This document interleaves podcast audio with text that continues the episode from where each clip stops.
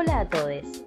En este capítulo nos vamos a dedicar a mirar en detalle dos coberturas mediáticas sobre casos de violencia de género, para aclarar qué cosas se deben hacer y cuáles, en cambio, se deben descartar para siempre, guardarlas en un cajón, cerrarlo con llave y tirarla a la basura.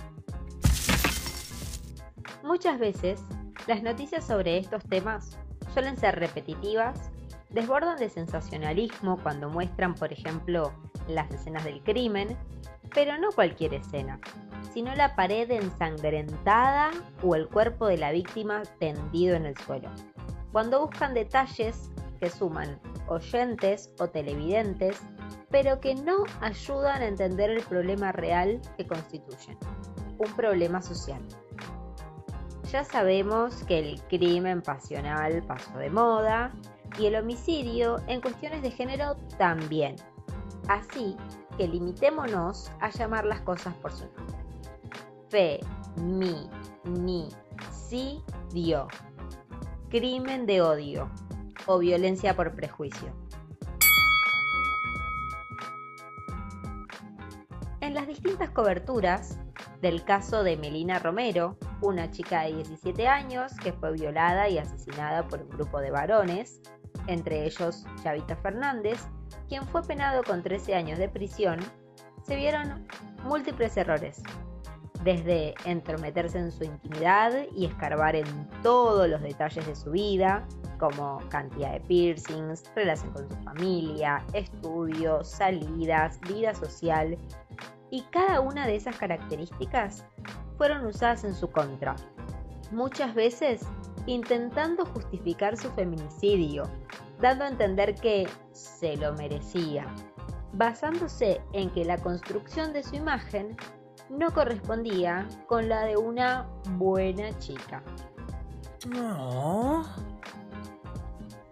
El día que apareció su cuerpo, un mes después de su asesinato, en Canal 9 hablaban de lo que hacía en la puerta del boliche la última vez que la vieron. Encontraron el cuerpo sin vida de Melina Romero, la joven de 17 años que estaba desaparecida desde el 23 de agosto pasado, cuando había salido de un boliche en San Martín, donde había ido a festejar su cumpleaños. Esa fue su última imagen con vida, cuando con un chico se daba un beso en la vereda de ese boliche.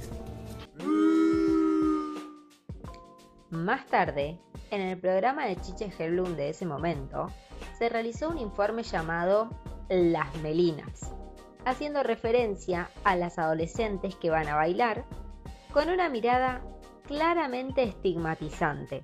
Si no, escuchémoslo juntos. La muerte de Melina tras una noche que incluyó drogas y sexo a la salida de un boliche plantea una problemática ineludible para los padres argentinos. ¿Qué sucede a la salida de los boliches? ¿Saben los padres a dónde van sus hijos? ¿Es normal que los adolescentes vuelvan a su casa a los dos días y sin avisar? Digo, ahí es donde se ve las chicas bebiendo con cifras de gasto realmente insólitos. 500 pesos, 600 pesos, ¿dónde sacan la plata? Rarísimo. Y después vienen, obviamente, las declaraciones como las de Melody, que nosotros tenemos la placa, las actualizó hoy Paulo Cablan, placa número uno. Chavito andaba detrás de Melina y se drogaba con ella. Estamos hablando de 16, 17 años. ¿eh? Melina no le daba bola a Chavito, él estaba obsesionado con ella. La verdad, muy fuerte. No hace falta seguir reproduciendo estos discursos. Con estas breves muestras se ve claramente cómo lo que se intenta construir es la imagen de un adolescente culpable de su muerte, por salir un boliche, como si ahí estuviera el problema, y no en las 12.457 denuncias realizadas sobre hechos de violencia de género ante la Oficina de Violencia Doméstica o los 252 casos de femicidio registrados en todo 2019 por la Corte Suprema de Justicia. En síntesis, hay tres errores que se detectan a primera vista. El uso de calificativos que pueden funcionar como justificatorios, como el Melina, la chica que iba a bailar. En consecuencia, responsabilizar a la víctima, interpretar y transmitir esa visión a todos los televidentes y oyentes sobre que, a raíz de tener ese estilo de vida, la violaron y la asesinaron.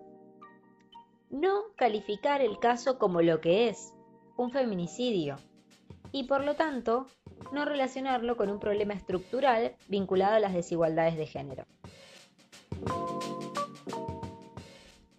Por otro lado, tenemos el caso de Lucía Pérez, otra adolescente de 16 años a la que drogaron hasta su sobredosis, abusaron sexualmente de ella y dejaron su cuerpo sin vida en un hospital de Mar del Plata.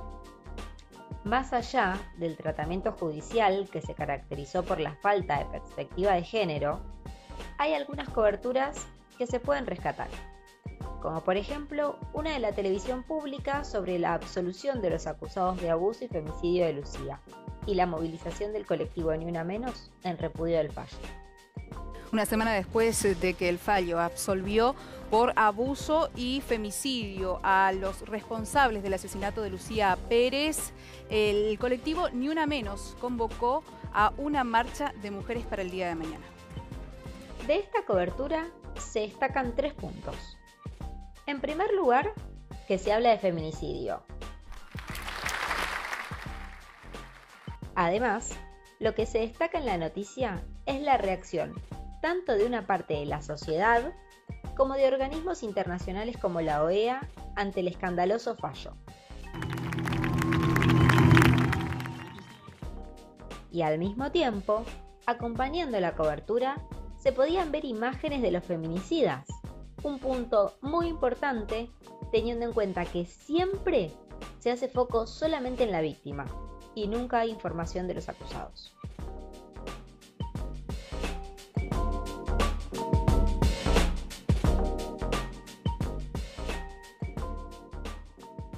Para finalizar, voy a destacar algunos puntos importantes que hay que tener en cuenta a la hora de realizar una cobertura sobre violencia de género.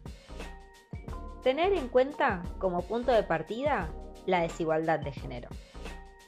No usar como justificación de los agresores sus traumas individuales, como el desempleo, las adicciones, el mal humor, una infidelidad, etc. No estigmatizar a la víctima, no crear su imagen como la de un ser indefenso, ni basarse en su conducta. Consultar a personas especializadas en la temática. Usar perspectiva interseccional, lo que quiere decir que se tenga en cuenta distintas dimensiones de la desigualdad no tomar cada caso como aislado, sino visibilizar que forman parte de una problemática estructural, histórica, social, de clase y regional. Incluir a los varones tanto para analizar la violencia como para buscar soluciones. Cuidar la información de víctima y victimarios. Teniendo estos puntos en cuenta, empezando por algunos e incluyendo de a poco cada vez más, quizás se logren cambiar las coberturas periodísticas y en consecuencia cambiar un poco la sociedad que las consume.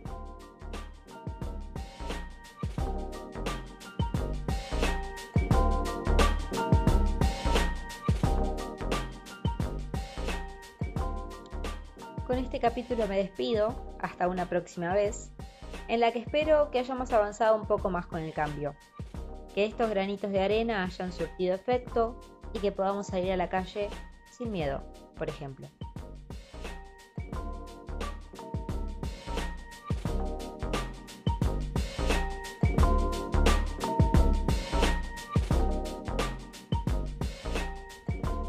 Este podcast se realizó en el marco del Diploma de Comunicación, Género y Derechos Humanos de la Asociación Civil Comunicación para la Igualdad.